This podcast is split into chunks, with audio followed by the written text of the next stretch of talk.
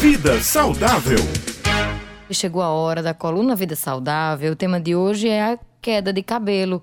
Acho que todo mundo já teve aí um momento em que se assustou um pouquinho, né, Beth, com essas quedas de cabelo, sem saber quais são as causas, tratamento. Maurício Alves até já procurou ali um cabelo, viu, para procurar, para saber também se está caindo, Beth.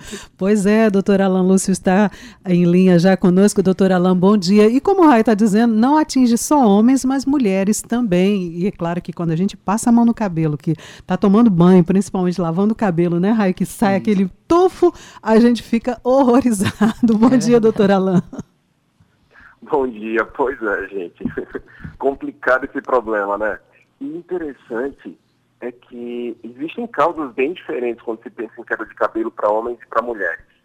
Para o homem, é, essa causa é clássica, é genética, até que se prova o contrário, a principal causa de queda de cabelo em homens é genética, tá? A gente tem genes que, influenciados pelos hormônios masculinos, potencializam esse processo de queda de cabelo. E aí, minha gente, não tem o que fazer. É uma questão de gene. Então, se é uma questão de gene, a gente não tem como modificar isso. O que precisa fazer realmente é que, quando isso estiver de forma bastante acentuada, pode-se fazer um implante capilar. Tá? Mas medicação específica existem, óbvio, medicações que podem retardar isso, mas de modo geral são medicações que baixam a testosterona do homem. E por baixarem a testosterona, trazem efeitos não tão ah, ah, desejáveis, que fazem com que realmente muitos homens acabem ah, deixando o tratamento. Já para mulheres, a situação muda. Até que se prova o contrário, queda de cabelo para mulher pode ser deficiência vitamínica. E aí a gente pensa basicamente quatro. Na verdade, vamos colocar aí cinco é, principais vitaminas e minerais que podem causar a, a queda de cabelo. O ferro é um deles, o zinco, o silício, a gente tem também a biotina e a vitamina D, D de dado. Então, esses seriam os cinco principais elementos cuja deficiência podem justificar a queda de cabelo em mulher.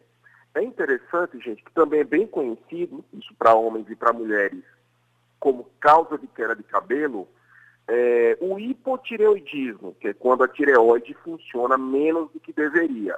O metabolismo cai e, consequentemente, o cabelo cai junto. Tá? Isso para homens e para mulheres.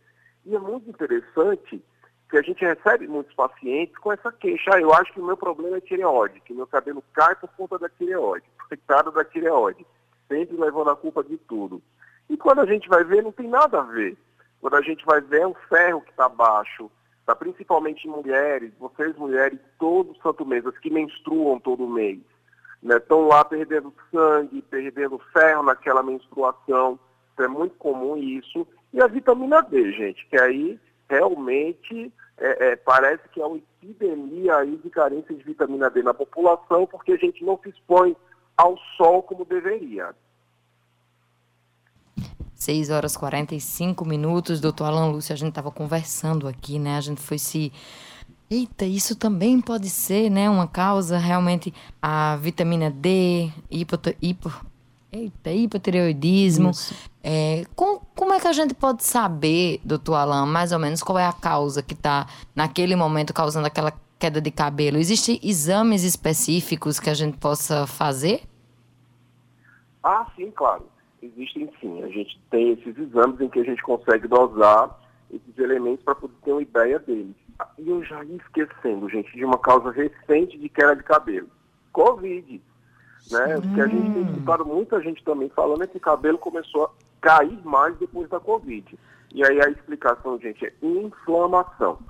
Você inflama o folículo piloso, afinal, Covid inflama o corpo todo, dos pés à cabeça, e aí inflama o folículo piloso, vai cair o cabelo. E aí, enquanto você não fizer uma dieta ou até mesmo uma suplementação anti-inflamatória, não vai resolver. E, doutor Alain, é, para além daquela desses problemas né, que podem provocar queda de cabelo tanto em homens quanto mulheres, existe uma queda de cabelo que é considerada normal, porque dizem que é, ele, o nosso cabelo se renova, então cair existe um, uma quantidade, digamos assim, que seria considerada normal? Sim, é igual a pele. A pele da gente, ela é constantemente renovada. E tal qual a pele, a gente tem também o cabelo nesse contexto. Então existe uma queda de cabelo considerada normal, tá? É, é, algumas bibliografias falam até 100 fios por dia, e que acima disso é que seria realmente uma queda de cabelo patológica. Pois é, deu para entender, né? Deu para a gente conseguir saber quando se preocupar ou não, doutor Alain. E olha, já tem temas chegando aqui de sugestão também para a próxima semana. Vou encaminhar para o senhor aqui pelo WhatsApp para a gente debater aqui com os nossos ouvintes. Muito obrigada pela sua participação e até a próxima semana. Até quinta. E eu adoro esses temas, gente. Podem mandar.